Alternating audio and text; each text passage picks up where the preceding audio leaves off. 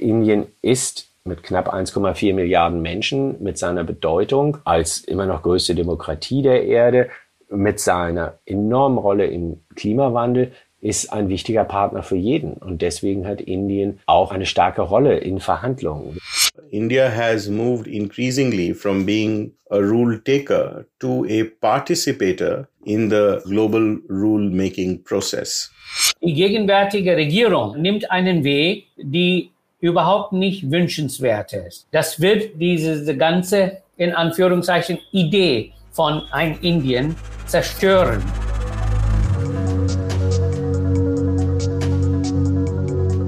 Hallo, ich bin Sandra Klüber und Sie hören den FAZ-Podcast für Deutschland. Wir sind mitten in unserer Sommerserie, in der wir heute über Indien sprechen wollen. Und damit herzlich willkommen zur Machtprobe Teil 3, Indiens Herausforderung. Ich freue mich sehr, dass Sie heute auch mit dabei sind.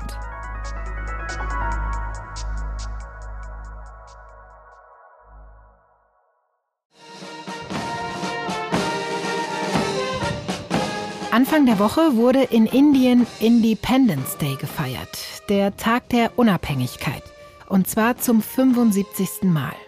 Denn seit dem 15. August 1947 ist Indien offiziell unabhängig. History is made in India as Congress members meet at the New Delhi Constitution Club to discuss the British proposals. Headed by Pandit Nehru, the All India Congress Committee decide to accept the plan.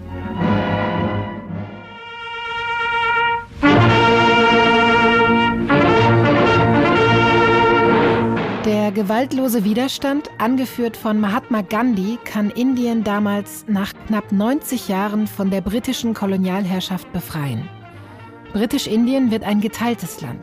Es entsteht das heutige Indien, das mehrheitlich hinduistisch geprägt sein soll, und das mehrheitlich muslimische Pakistan. Bis heute sorgt diese Trennung für Zündstoff. From the time it became independent, you must realize that India is one of the very few, almost unique countries which adopted a very democratic constitution. Das ist Professor Rahul Mukherjee. Er stammt gebürtig aus Indien und arbeitet heute an der Uni Heidelberg am South Asia Institute und leitet dort den Bereich für Politikwissenschaft. Er sagt, dass es Indien auf fast einzigartige Weise gelungen ist, nach der Unabhängigkeit eine sehr demokratische Verfassung anzunehmen.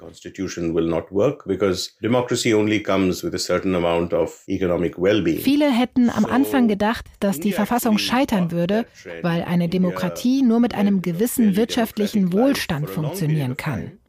Indien habe sich dem für lange Zeit widersetzt. Auch wenn die Demokratie in Indien heute einigen Herausforderungen gegenübersteht, sagt Professor Mukherjee. Aber dazu später mehr. Fakt ist, dass Indien heute mit fast 1,4 Milliarden Menschen die größte Demokratie der Welt ist. Der Kolonialismus ist auch nach 75 Jahren präsent in Indien. Sie haben auf der einen Seite ein Eisenbahnnetz, was ausgebaut ist. Sie haben eine Verwaltung und ein Rechtssystem, was auf das Britische zurückgeht. Sie haben die englische Sprache, die zumindest die Oberschicht natürlich auch untereinander nutzt. Also das ist alles vorhanden und sicherlich ein Vorteil für Indien. Das ist Christoph Hein. Er berichtet als Korrespondent für die FAZ über Indien. Er lebt und arbeitet schon seit über 20 Jahren in Singapur. Zu seinem Berichtsgebiet gehört neben Indien ganz Südasien. Es reicht von Pakistan bis in die Pazifikregion. Kein Wunder, dass er fast genauso häufig im Flugzeug oder im Hotelzimmer sitzt wie am Schreibtisch. Er sagt, dass der britische Einfluss in Indien bis heute noch eine große Rolle spielt. Aber nicht nur. Auf der anderen Seite versucht Ministerpräsident Modi und seine Anhänger natürlich das Selbstbewusstsein Indiens zu stärken, indem sie sich sehr stark auf den Hinduismus konzentrieren. Die Religion spielt in Indien seit jeher eine bedeutende Rolle und beeinflusst den Alltag und die Gesellschaft. Auch das Kastensystem in Indien hat einen religiösen Ursprung. Es gibt vier große Kasten, die also hierarchisch gegliedert sind. Die ersten äh, oberste Kaste sind eben die Priester und dann kommen die Krieger und dann kommen die Händler und dann kommen die Diener. Jetzt ganz allgemein gesprochen und dann sehr viele Unterkasten. Und das äh, Traurige eben dabei ist, dass es Hierarchie bedeutet. Das ist Martin Kämpchen. Er ist freier Journalist, Schriftsteller und Autor und schreibt regelmäßig für das Feuilleton der FAZ aus und über Indien. Dort lebt er seit 50 Jahren heute in dem kleinen Ort Shantiniketan im Nordosten des Landes. Er hat eigentlich nie geplant, sein gesamtes Erwachsenenleben in Indien zu verbringen. Aber er kam einfach nicht los von diesem Land. Ich wollte also natürlich von ihm wissen, was ihn am meisten fasziniert am Leben in Indien. Die Direktheit der Menschen, die Lebensunmittelbarkeit, wie ich es nenne, die die Menschen besitzen, dann aber auch ihre Fähigkeit, mit dem Leben genügsam umzugehen, mit dem Einfachen und mit dem Wenigen zurechtzukommen und sich trotzdem als Menschen glücklich zu fühlen. Aber zurück zum Kastensystem. Martin Kämpchen kennt die indische Gesellschaft sehr gut. Er erklärt, welche Bedeutung die Kasten im heutigen Indien noch haben. Ich glaube, dass heutzutage im modernen Indien Kastenunterschiede weniger bedeutsam sind wie Klassenunterschiede, also arm und reich im materiellen Sinne. In den Großstädten und in den mittleren Städten ist Kasten gar kein Thema mehr. In den ländlichen Gegenden, in den Dörfern, in den Kleinstädten, ja, da ist Kaste immer noch ein Thema und man unterscheidet sich von einer Kaste zur anderen Kaste, aber nicht in den großen Städten mehr. Das sieht auch Raju Raman so. Er stammt aus Kalkutta und hat dort 35 Jahre für das Goethe-Institut gearbeitet. Wir spüren das überhaupt nicht. In einer Stadt wie Kalkutta, wo sowieso alle Leute immer zu eng zueinander sind wegen der Bevölkerung, ist diese Art von Trennung jetzt auch nicht denkbar. Allerdings würde ich auch lügen, wenn ich sage, das äh, existiert nicht in ländlichen Teilen von Indien. Heute ist er im Ruhestand oder besser im Unruhestand, wie er es in unserem Gespräch genannt hat. Denn noch heute unterrichtet er zum Beispiel Deutsch an der Uni in Kalkutta. Er gibt uns in dieser Folge einen ganz persönlichen Einblick auf das Leben in Indien. Und er muss erstmal richtigstellen, dass er eigentlich gar nicht Raju Raman heißt. Ich heiße Subramanian Venkatraman das ist, äh, klingt wie ein Zungenbrecher wahrscheinlich. Und deswegen habe ich das auch an der Uni kürzer gemacht. Und die Leute haben mich dann auch SV Raman genannt oder auch mit einem Kosennamen so Raju Raman. Also so bin ich hier in Kalkutta bekannt, wo ich wohne.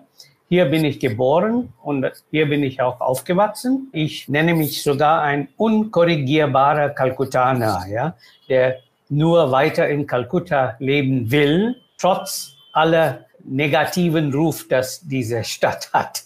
Ich möchte von Raju Raman wissen, welche persönlichen Erinnerungen er an das Leben in einer Kaste hat. Meine Familie stammt aus Südindien und wir kommen äh, aus der brahmanischen Kaste, also die höheren Kaste. Und ich habe als Kind schon beobachtet, wie schlimm das sein kann. Also mein Großvater oder einige Onkel von mir, wie sie sich verhalten haben, diesen anderen äh, Kastenangehörigen gegenüber, äh, war für mich ein Horror, ja, damals. Ich bin so aufgewachsen, deswegen bin ich wahrscheinlich davon auch viel mehr geprägt, dass so schnell verschwinden soll wie möglich. Und in Alltag trage ich auch dazu bei in meinem eigenen Bereich, wo ich sage, wenn ich äh, in einem Büro bin, dann sage ich, der Fahrer oder der Knecht oder wer auch immer, die essen auch zusammen mit uns in der Pause. Es gibt keine getrennten Tische. Sowas gibt es weiterhin in größeren Firmen, wo äh, das ein englischer Hinterlass ist sozusagen.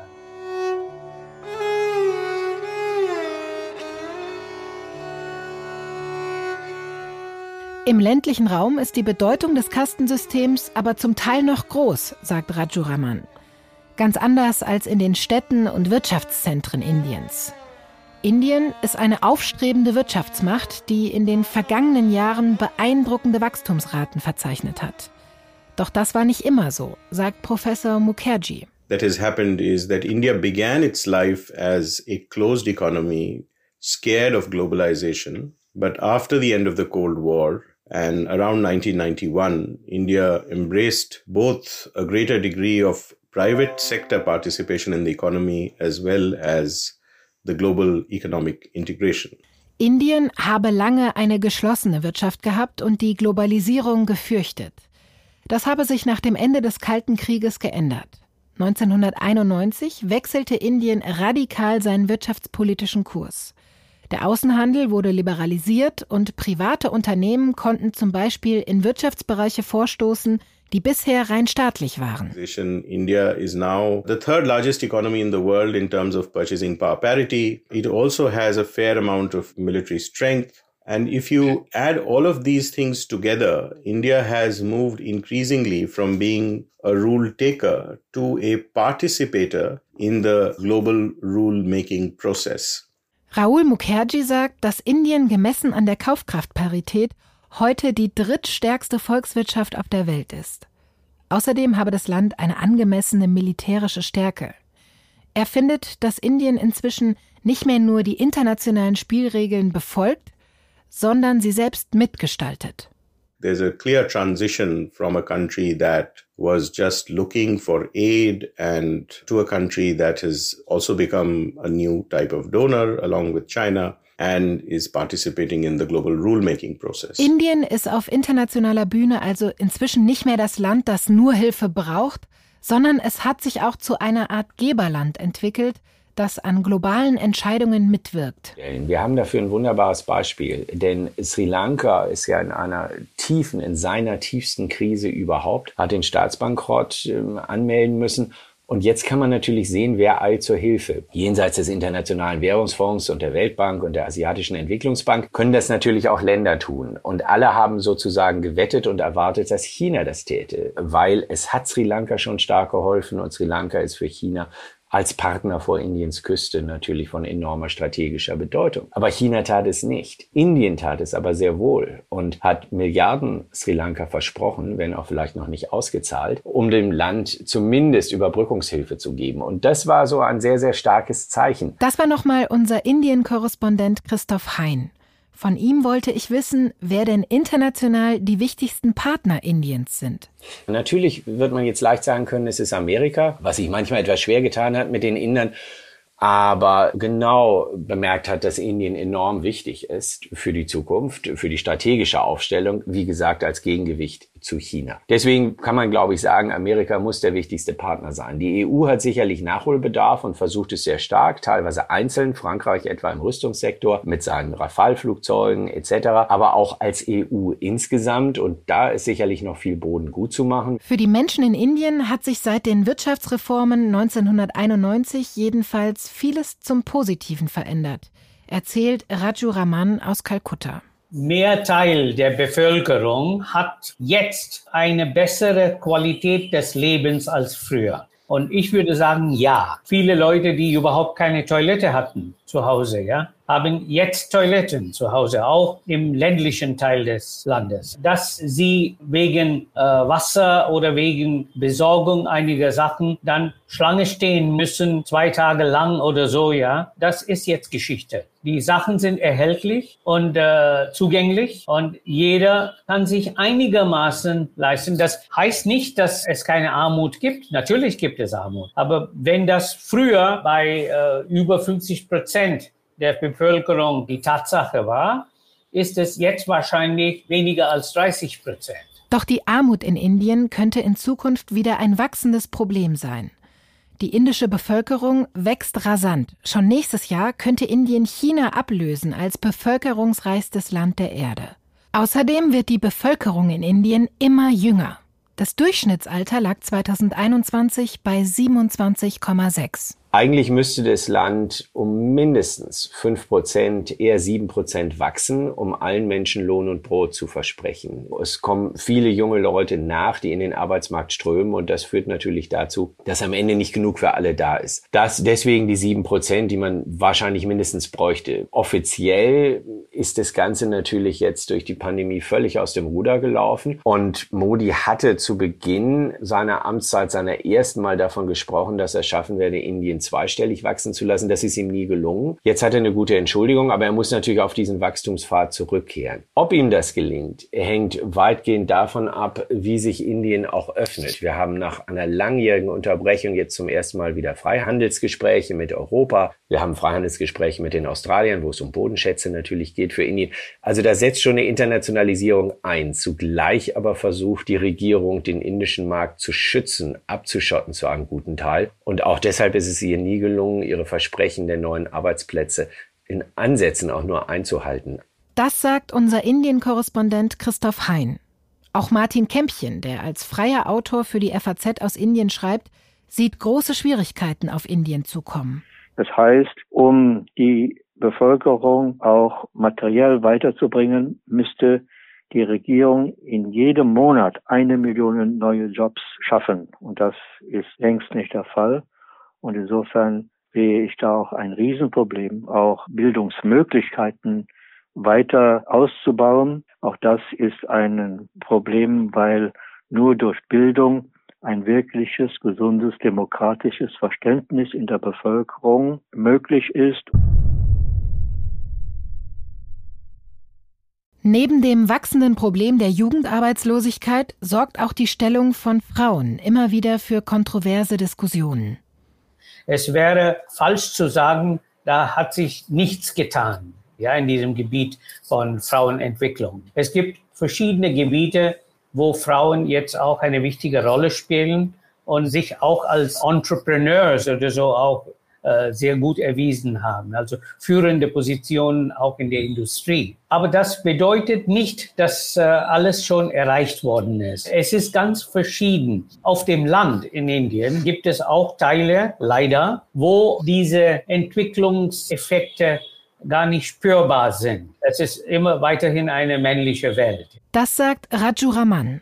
Und in dieser männlichen Welt kommt es immer wieder auch zu schrecklichen Taten und brutalen Sexualverbrechen, die international für Aufsehen sorgen. Wie der Fall einer jungen Frau, die vor knapp zehn Jahren in einem Bus in Delhi von mehreren Männern vergewaltigt und misshandelt wurde und später an ihren Verletzungen starb. Der Fall löste eine Welle der Empörung aus und Massendemonstrationen gegen die patriarchale Gesellschaft und für schärfere Gesetze. Definitely, stringent laws has to be passed because uh, day to day, like every single day, we hear of a rape case or we hear of violence against women. So this is a matter. This is an issue to be discussed, and I feel that the Parliament session has to give more importance to such issues because. Justice, we want justice, we want justice, we want justice. Das war ein Aufschrei und das hat dann verschiedene neue Gesetze hervorgerufen. Ich weiß nicht, wie sehr die jetzt auch befolgt werden, diese Gesetze. Das ist ja immer noch ein weiteres Problem. Aber es gab danach auch Bemühungen, Gesetze zu schaffen, die frauenfreundlich sind. Doch bis heute ist es Indien nicht wirklich gelungen, dieses Problem in den Griff zu bekommen. Aber insgesamt sieht zum Beispiel Martin Kämpchen schon eine positive Entwicklung bei den Frauenrechten. Es gibt äh, Fortschritte einfach, weil auch die Frauen jetzt in Führungsrollen in der Industrie, in der Politik, in der Gesellschaft allgemein drängen. Es gibt sehr viele Professorinnen an den Universitäten. Es gibt inzwischen schon CEOs in den Industrien und Firmen, die von Frauen besetzt werden. Und auch Raju Raman erzählt mir von Indiens neuer Präsidentin Draupadi Murmu. Vor einigen Tagen ist auch eine neue Präsidentin gewählt worden. Und äh, das ist wieder eine Frau. Und nicht nur eine Frau, sondern eine Frau, die aus einem Stammvolk kommt. Also das heißt, diese Leute sehen das auch als ein Sieg für nicht nur die Frauen, sondern auch für diesen vernachlässigten Teil der Gesellschaft. Raju Raman spricht hier über die unterste Kaste in Indien, die Dalit-Kaste. Menschen, die ihr angehören, nennt man auch die Unberührbaren. India is deeply disturbed by the recent turn of developments in Ukraine. We urge that all efforts are made for the immediate cessation of violence and hostilities. Wir hören hier gerade TS Tirumuti im UN-Sicherheitsrat im Februar. Damals hatte sich Indien bei der UN-Resolution zum Ukraine-Krieg enthalten. Und der damalige UN-Botschafter Tirumuti erklärt das hier gerade. For all these reasons, India has chosen to abstain on this resolution. Indien ist also alles andere als glücklich über den Krieg in der Ukraine, sagt Professor Rahul Mukherjee. Indien mache das auch deutlicher als beispielsweise China. Aber offiziell der UN-Resolution zustimmen, das konnte Indien nicht. Für unseren Korrespondenten Christoph Hein ist auch klar, warum. Ja, natürlich. Indien will es nicht und darf es sich auch äh, mit niemand verspielen. Äh, Indien ist gezwungen, aufgrund seiner eigenen Situation den Ausgleich mit praktisch jedem zu finden. Das kann Amerika sein, das kann Russland sein. Das sind die Europäer. Es ist zu Teilen auch China, denn bei allen Schwierigkeiten im Verhältnis zwischen den beiden, und das führt ja bis hin zu kriegerischen Auseinandersetzungen im Himalaya, im Augenblick ist da natürlich schon eine Abhängigkeit da, über die man gar nicht so gerne spricht. Aber ein großer Teil der, der Waren und Produkte Indiens stammen aus China. Und da ist ein Austausch vorhanden. Aber Indien bleibt aufgrund, wenn Sie so wollen, seiner eigenen Schwäche nichts anderes übrig, als den Ausgleich mit vielen anderen Ländern zu suchen. Und dagegen ist zunächst mal auch nichts einzuwenden. Nur kommen Sie natürlich schnell bei einem Konfliktfall wie jetzt in die Situation, dass der eine sagt, okay, wenn ihr mit dem anderen weitermacht, dann wollen wir nicht mehr mit euch. Und das ist natürlich im Augenblick die Gefahr, dass die Amerikaner ab irgendeinem Punkt sagen, wenn ihr so eng mit Russland agiert, dann ähm, müssen wir Sanktionen verhängen. Ich glaube nicht, dass es dazu kommen wird, weil Indien für die Amerikaner viel zu wichtig ist. Aber solche Gefahren bestehen natürlich, wenn ich auf der Welt versuche, den Ausgleich mit jedem zu nutzen. Außerdem hatte Indien immer schon ein enges Verhältnis zu Russland und zum Beispiel auch den größten Teil seiner Waffen von dort. So I think 85% of the Indian military hardware probably still comes from Russia. The latest news I heard was that India may have surpassed China as the number one oil importer from Russia. Professor Mukherjee sagt, dass Indiens Militärequipment zu 85 Prozent aus Russland kommt. Und auch die Ölimporte von dort nehmen immer weiter zu. Auch Christoph Hein sagt, dass die russischen Rohstoffe in Indien von fundamentaler Bedeutung sind. Indien hat Atomkraftwerke russischer Herkunft. Die bestehenden Verbindungen haben nun dazu geführt, dass Indien in verstärktem Maß Rohstoffe, gerade Öl, von Russland kauft. Denn zum einen sind sie preiswert, sie werden noch zu den Preisen des vorvergangenen Jahres gehandelt, also mit einem großen Nachlass für die Inder. Und auf der anderen Seite braucht Indien, wenn es etwas braucht, dann sind es Rohstoffe, denn es hat schlicht eine Unterversorgung im Elektrizitätsmarkt und das wirkt sich im Winter wie im Sommer da dann über Klimaanlagen aus. Und das macht natürlich in der Tiefe des Problems, schafft das eine große Unruhe im Land. Also muss die Regierung dafür sorgen, dass Bodenschätze da sind und betont dann immer, naja, wir kaufen ja unter dem Strich viel, viel weniger, als die Europäer das tun bei den Russen, mit Blick auf etwa die Gasversorgung Deutschlands. Aber der Anteil ist in den vergangenen Monaten, sprich seit dem äh, Überfall auf die Ukraine, enorm in die Höhe geschossen, weil die Preise eben auf einem überteuerten Markt noch relativ günstig sind, die Russland nun bietet. Anders als die meisten westlichen Länder zieht Indien im Moment also keine Konsequenzen aus dem Ukraine-Krieg und bezieht sogar mehr Öl aus Russland als vor dem Krieg. Und zwar zu sehr günstigen Preisen. Immer wieder gab es jetzt Befürchtungen, dass Indien dieses Öl aus Russland wiederum an Europa weiterverkaufen könnte. Doch Christoph Hein glaubt, dass Indien gerade ganz andere Prioritäten hat.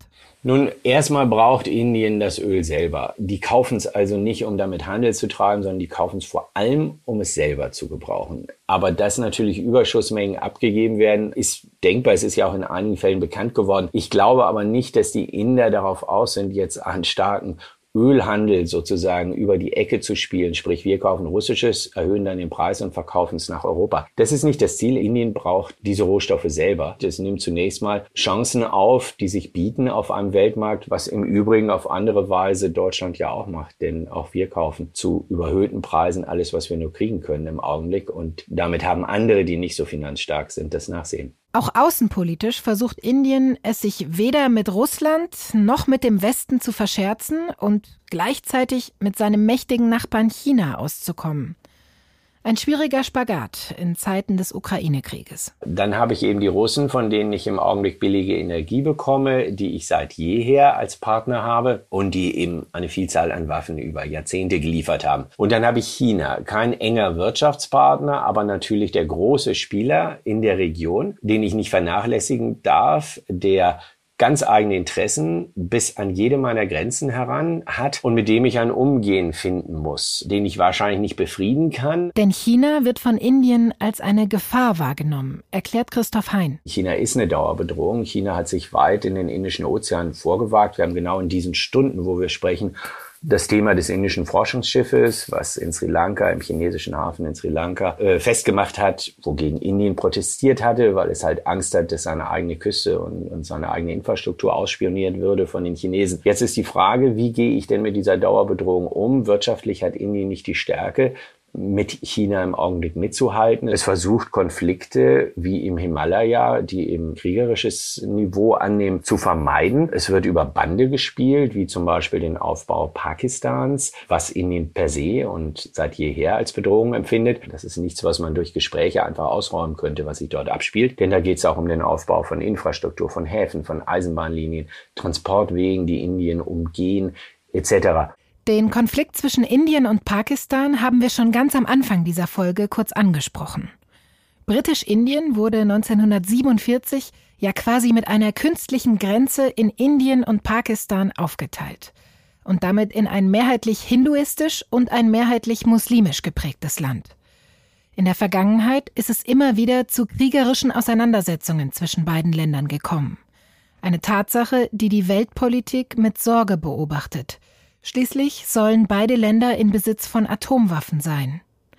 Die Konflikte haben ihren Ursprung fast immer im Kaschmirtal. Beide Länder beanspruchen dieses Gebiet im Himalaya für sich. Aber auch China erhebt Anspruch auf einen Teil des Territoriums.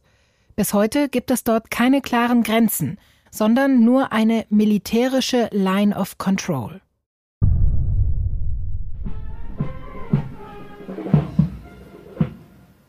आजादी के 75 वर्ष पूर्ण होने पर Premierminister Narendra Modi hat bei der Feier zum Independence Day Anfang der Woche angekündigt, dass Indien in den nächsten 25 Jahren zu einer voll entwickelten Wirtschaftsmacht werden soll. Ein großes Ziel, das der heute 71-Jährige wahrscheinlich nicht mehr aktiv mitgestalten wird.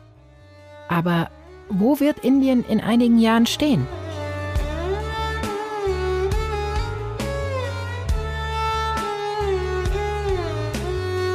Ich glaube, es wird mit Sicherheit in zehn Jahren stärker sein als jetzt, nämlich durch die nationalen Tendenzen innerhalb der Bevölkerung wird man aggressiver in Indien, also politisch gesehen gegenüber anderen Ländern, gegenüber anderen politischen Konstellationen in globaler Weise. Und das wird sicherlich zu einem stärkeren Indien global gesehen führen, wobei ich nicht sicher bin, wie lange das halten wird, ob das über zehn Jahre hinaus gut gehen wird. Denn dann kommt Klimawandel, Energien und so weiter ins Spiel und dann wird es vielleicht dann wirklich eine ganz andere Situation entstehen.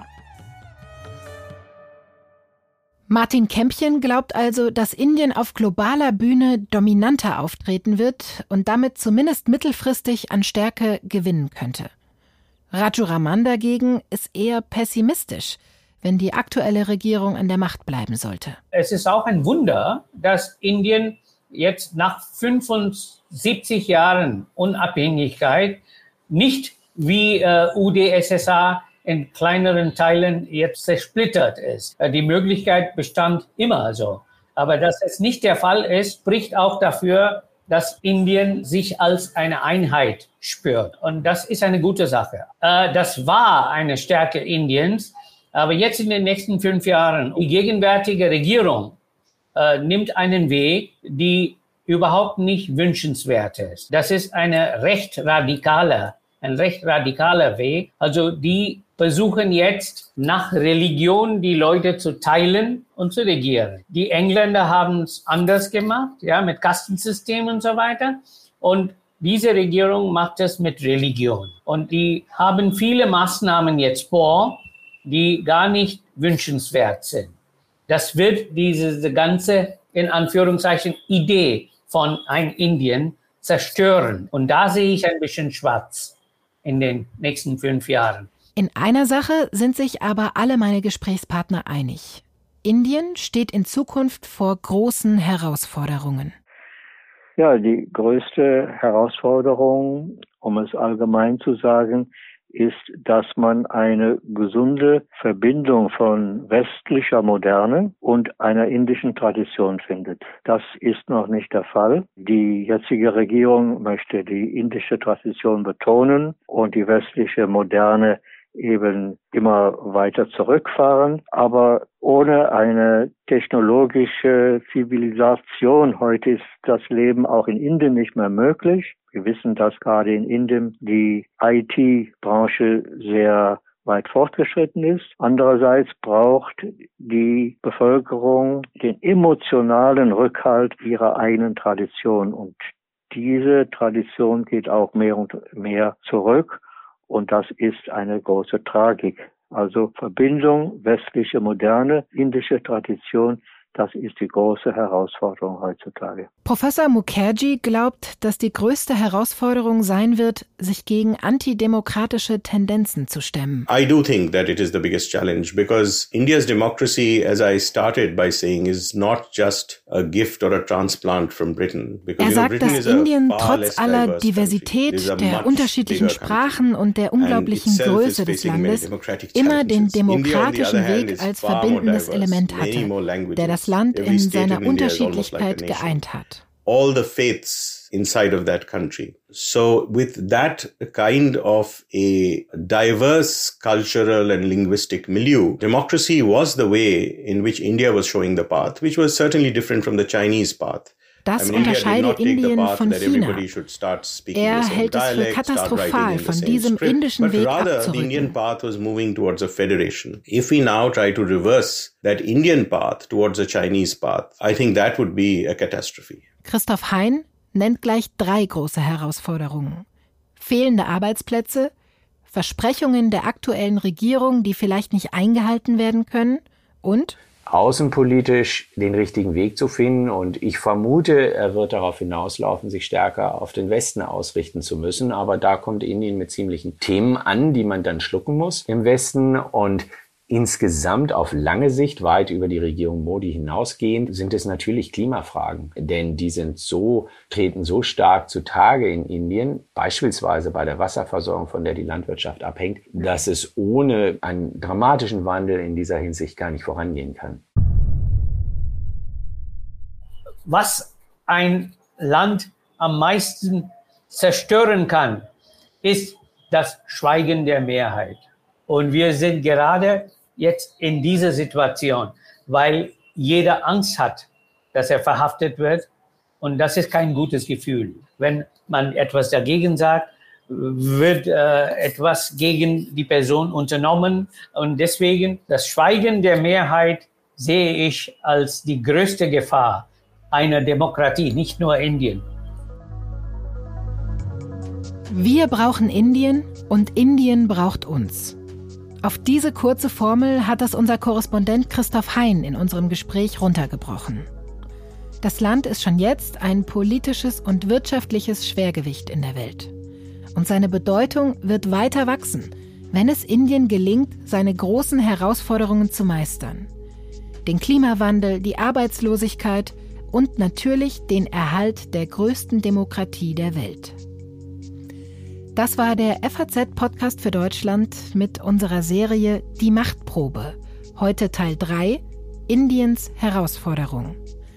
Unser ganz besonderer Dank gilt den heutigen Gesprächspartnern Rahul Mukherjee, Raju Raman, Christoph Hein und Martin Kämpchen. Produktion David Brucklacher. Redaktion Kati Schneider, Sabine Schmidt und ich, Sandra Klüber. Außerdem hat Silvia Klaus an dieser Folge mitgearbeitet. Wenn sie Ihnen gefallen hat, dann würden wir uns freuen, wenn Sie auch unsere nächsten Episoden zu China und Russland hören und natürlich auch unsere Abschlussfolge mit Klaus-Dieter Frankenberger. Nächste Woche Montag geht es hier dann weiter mit meiner Kollegin Kati Schneider. Vielen Dank fürs Zuhören und machen Sie es gut.